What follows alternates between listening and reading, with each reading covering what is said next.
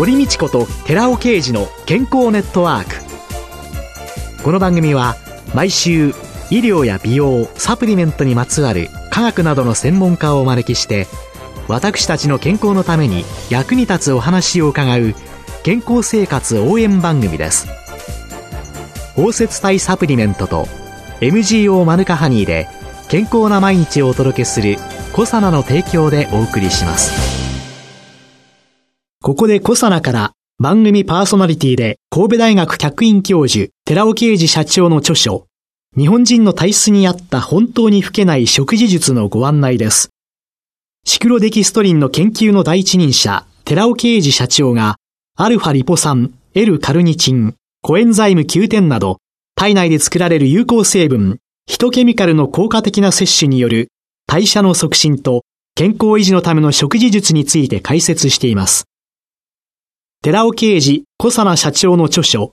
日本人の体質に合った本当に老けない食事術、好評発売中です。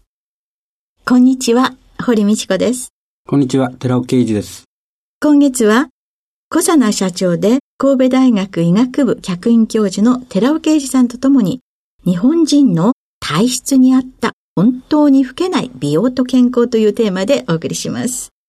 一週目の今日は、タンパク質の維持が必要な日本人のためのヒトケミカルと題して伺ってまいります。寺尾社長のご著書、本当は健康寿命が短い日本人の体質って、このご本をお書きになった背景というのは何だったんでしょうか、はい、実は私、母親の介護に2年半年ほどかかってまして、今は母親、介護度が高くなったので、施設に預けるような形になってしまったんですけども、はい、この経験を通じて自分としてはなんとか多くの人に介護されなくてもいい体づくりはどうしたらいいのかっていうことを知ってもらいたいために、一つ目の本、本当は健康寿命が短い日本人の体質っていう本を2017年の5月に出したんですけども、はい、この本はすごく売れることができまして、自分としては満足したんですけども、ここには本当に自分が言いたかったヒトケミカルっていう言葉があるんですけども、これ後でお話ししたいんですけども、このヒトケミカルっていう物質について、もう少し詳しくお話をしないと、私の思いは伝わらないかなということで、1年後の2018年の4月にもう一冊本出しまして、そのタイトルって言いますのは、日本人の体質に合った本当に老けない食事術っていうものでして、はい。ここでヒトケミカルを思いっきり知ってもらおうということで、超高齢化社会、いかにヒトケミカルが大事かっていうことを知ってもらおうと。それがこの本、2冊目の本を出したっていうことなんですけども。研究者の視点と、はい、そしてお母様を実際に介護されたその視点、はい、それが両方合わさって、健康寿命をもっと延伸して、介護をしなくてもいい社会を作るためには、ヒトケミカルを皆さんに伝えるということが社長の使命だと思われた。そういう思いに至ったんですね。じゃあその思いの丈を今日はいっぱい語っていただけたらというように思うのですけれども、はい、さあ、本当に老けない美容と健康の維持というのの中で、はい、ヒトケミカルというのは、一体どういう位置を占めてくるのでしょう？ヒトケミカルって言いますのは、人の体の中でそもそも作られているものなので、ビタミンとかミネラルみたいに外から取らなくても自分の体の中で作られてるから、摂取しなくてもいいという見方もできるんですけども、実は20歳を過ぎた頃から、このヒトケミカルの量は減ってくるというところがありまして、外から取らないといけない。それがどこに現れてくるか。ヒトケミカルが20歳からどんどん作られなくなってくると、人の体を維持するために最も大事なタンパクを維持できなくなるというような流れがあるんです。ですから、私は20歳からヒトケミカルは積極的に取っていきましょうというところを言いたくて、この話をさせていただこうと思っているんです。じゃあ、本来自分が作り上げていて、はい、人の体の中にあるもの、はい、それがヒトケミカル、はい、で、それが年とともに減っていく。それが今話題のフレイルタンパク質、筋肉の低下につながっていると。フレイルタンパク質が人の体から減ることによって運動機能が低下してしまうとい。うことなんですけども、これはタンパクの減少が原因ですけども、そのタンパクの減少の元となるのがヒトケミカルの減少だと私は思ってまして、その話をしていきたいなと思うんですけども。そういう中で、はい。そもそも日本人はもともと短命な国民だったっていう、最初のタイトそうですね。ル にも関係してくるんですけれども、それはどういう？そうですね。終戦の年って平均寿命って50歳に達してなかったんですね、日本人は。で、私が小さい頃っていうのは、同様に50歳、60歳ぐらいで寿命を迎えるという感覚で私もいましたし、はい。ところが、じわじわと戦後、日本人の寿命は伸びていきまして、今はもう世界でも1、2を争うぐらい平均寿命は伸びたわけです。はい。で、当時の終戦直後の頃って、北欧はもう70歳ぐらいに平均寿命を達してたんですよね。つまり20歳も開きがあったわけです。その大きな理由っていうのはやっぱりタンパク質なんです。動物性のタンパク質を取ってたかどうか。日本人の体質を作り上げてしまったのは戦前の穀類であるとか野菜類であるとかそういったものを中心としてた農耕民族だったっていうところが大きいところがありまして、欧米人っていうのは70歳を超えてたっていうのは動物性のタンパク質を食べてたっていうところにあるんですけども、戦後日本人も同様に肉を食べるようになった。それで寿命は伸びたんです。寿命は伸びたんですけれども、はい。問題は健康寿命っていうところを捉えた場合に、確かに日本は長寿国なんですけども、健康寿命が短いんですよね。健康寿命っていうのは日常生活に制限のない、行きたいところに自由に行くことができて、好きなことができる期間ですよね。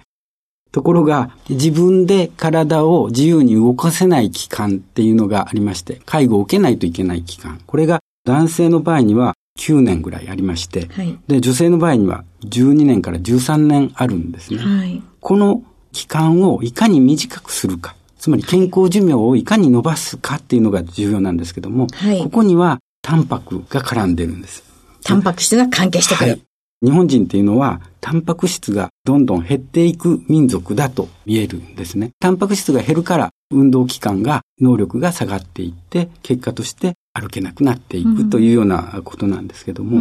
そうなってくると、健康寿命を伸ばすためには、お肉食べればいいじゃないですか。と単純な私は思うのですが、それじゃなくヒトケミカルに注目されている、はい。その背景っていうのははい。どういうことでしょ筋肉をつけるっていう操作ってどういうことをしたらいいのかっていうことですけども、運動するっていうのは一つですよね。例えば歩けば歩いただけ下半身の筋肉は鍛えられるっていうことですけども、本当に歩くだけでいいのかっていうと、それだけではダメで、運動をすることによって筋肉は消耗していくだけですから、はいそこに肉を食べないといけない。うはい。っていうところは確かにそうなんですけども、はい肉を食べても、その肉がきっちりとタンパクが分解されて、アミノ酸になって、体の中に入っていって、結果としてアミノ酸が再びタンパクに形成されないといけないっていうところなんですけども、それをやっているのは筋肉細胞であったり、繊維が細胞であったり、いろんな細胞でタンパクって作られてるんですけども、その細胞が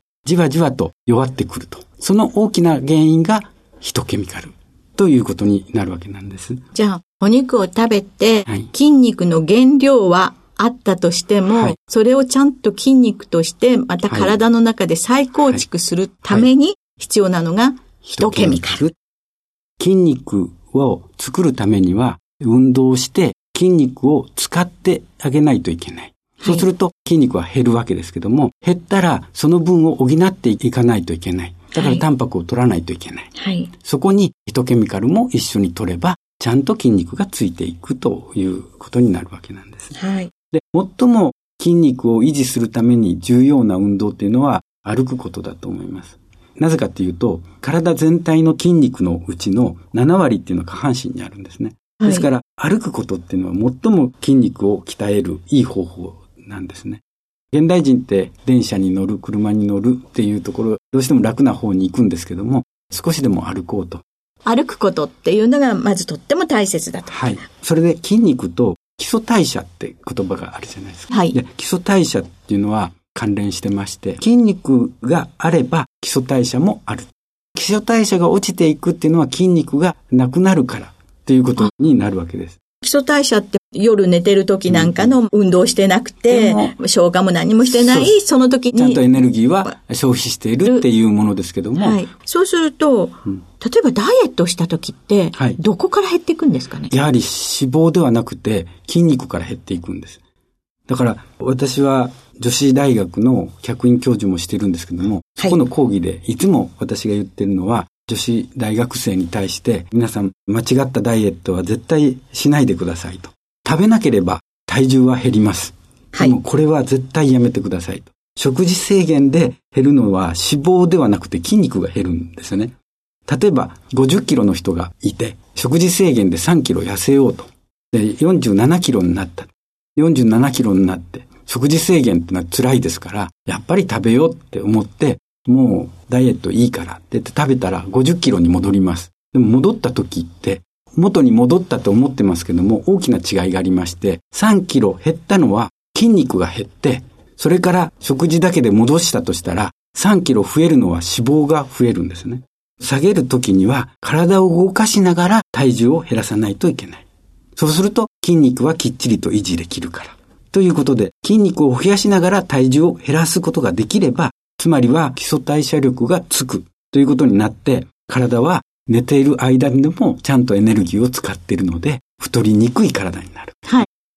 これで私もやはり女子大学の講義ではいつも出すスライドがありまして、ええ、比較してもらうんですね。はい、あのミロのヴィーナスとパリコレモデルを比較してもらうんですよ。ほとんどの人はパリコレモデルが美しいって言うんですね。講義の最初に必ずこの写真を見せまして、ええ、で私のこの講義が成功するかどうかは、最後に再び聞きますと。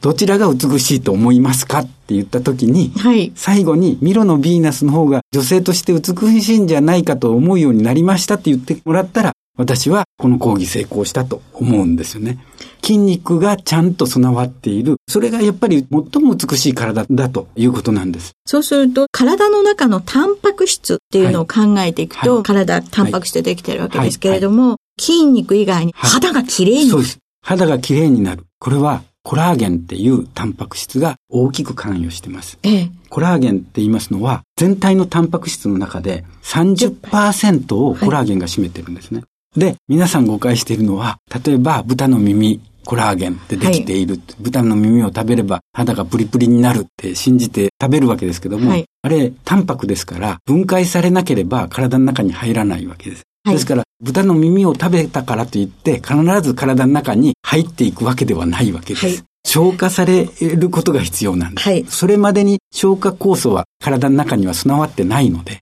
結果としてプリプリになることはないんです。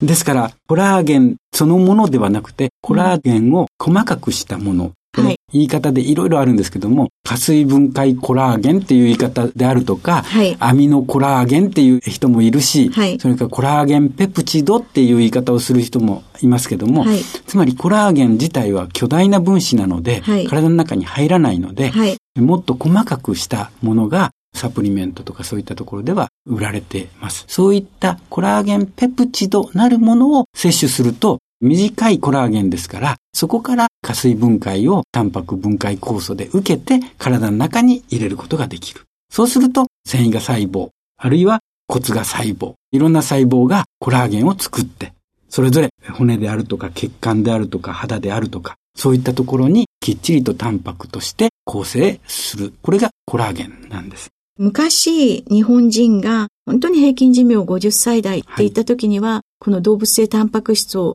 取れてなかった。はい、ということは、この肌や血管や、うん、そういうようなところの材料になるものがいかなかった。そうです。だから脳卒中というのが、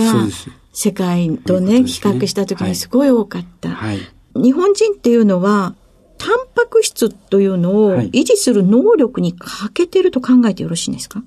そうですね。やっぱり肉食を取ってこなかったっていうところが大きな日本人の体質を作り上げたものだと思うんですね。はい、ですから、そこに大きく関わってくるところっていうのは、タンパクをいかに維持するかっていうことにあるわけですけども、はい、ですから、私はここで繰り返し言いたいのは、ヒトケミカルっていうものを摂取しましょうと。ヒトケミカルの体の中に蓄えている量が、そもそも日本人と他の国の方々に差が出てきているんですね。例えばですね、ニュージーランド人、あちらは全体で400万人、400万人しか人口がないんですよね。そこでも、オールブラックスっていうラグビーチームがあって、世界ナンバーワンです。筋肉もりですよね。あれなぜかっていうと、ヒトケミカルの一つである L カルニチン量を見ると、日本人とは桁違いに存在しているんですね。それなぜかっていうと、特に L カルニチンっていうのは、ヒトケミカルの一成分ですけども、これは羊肉の中に含まれてまして、羊の肉。羊の肉。で、羊の肉をよく食べているから、L カルニチンがきっちりと備わってて、それがヒトケミカルとして存在しているので、タンパクも作っている。つまり筋肉があるということです。うん、同様のことがモンゴルにもあります。モンゴル人も300万人しかいないにもかかわらず人口が、モンゴルから来た力士が相撲の世界で横綱になる人が多い。これも筋肉がちゃんと作られている。よくよく見ると、ヒトケミカルの L カルニチンが存在量が日本人よりは相当多いことが分かっている。L カルニチン。そうです。つまり、ヒトケミカル、L カルニチンは一つですけども、コエンザミ9点であるとか、Rα リポ酸であるとか、L カルニチンがちゃんと体の中に入っているかどうか、肉をきっちりと食べているかっていうところにあるんですけども、その点からすると、特に日本人、高齢になればなるほど肉を食べたくなくなる。魚食でいいとか、そういうような形で取りづらくなってしまう。つまりヒトケミカルが減っている。ですから、タンパクも減るという流れになってしまうんです。よくよく考えると、健康寿命の長い、本当に最後の最後までお元気でしたっていうような方々の食生活っていうのは、肉そうです。って感じですね。そうです。100歳を過ぎた高齢者の方々も肉をすごく食べる人ってよく見かけますけども、はい。そういうことなんですよね。そうやって考えていくと、まずはタンパク質を取りましょう。はい。そして筋肉を増やすために運動しましょう。はい。そして今日はカルニチンについて少し触れていただきましたけれども、はい、そういう筋肉を作り上げるのに必要なヒトケミカルって何よっていうのをまた次週以降いろいろ教えていただけたらというように思います。はい、よろしくお願いします。今週は小佐野社長で神戸大学医学部客員教授の寺尾啓二さんとともにタンパク質の維持が必要な日本人のためのヒトケミカルと題してお送りしました。寺尾さんありがとうございました。ありがとうございました。来週もよろしくお願いします。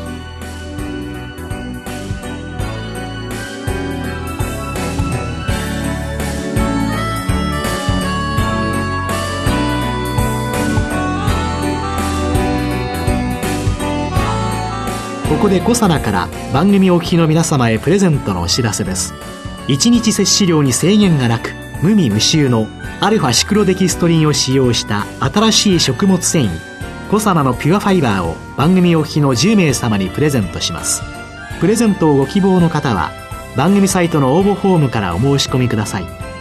コサナのピュアファイバープレゼントのお知らせでした。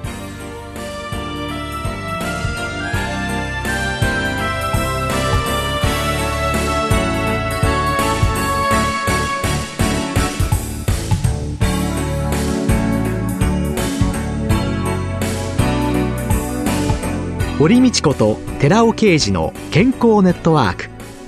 この番組は包摂体サプリメントと MGO マヌカハニーで健康な毎日をお届けするコサナの提供でお送りしました。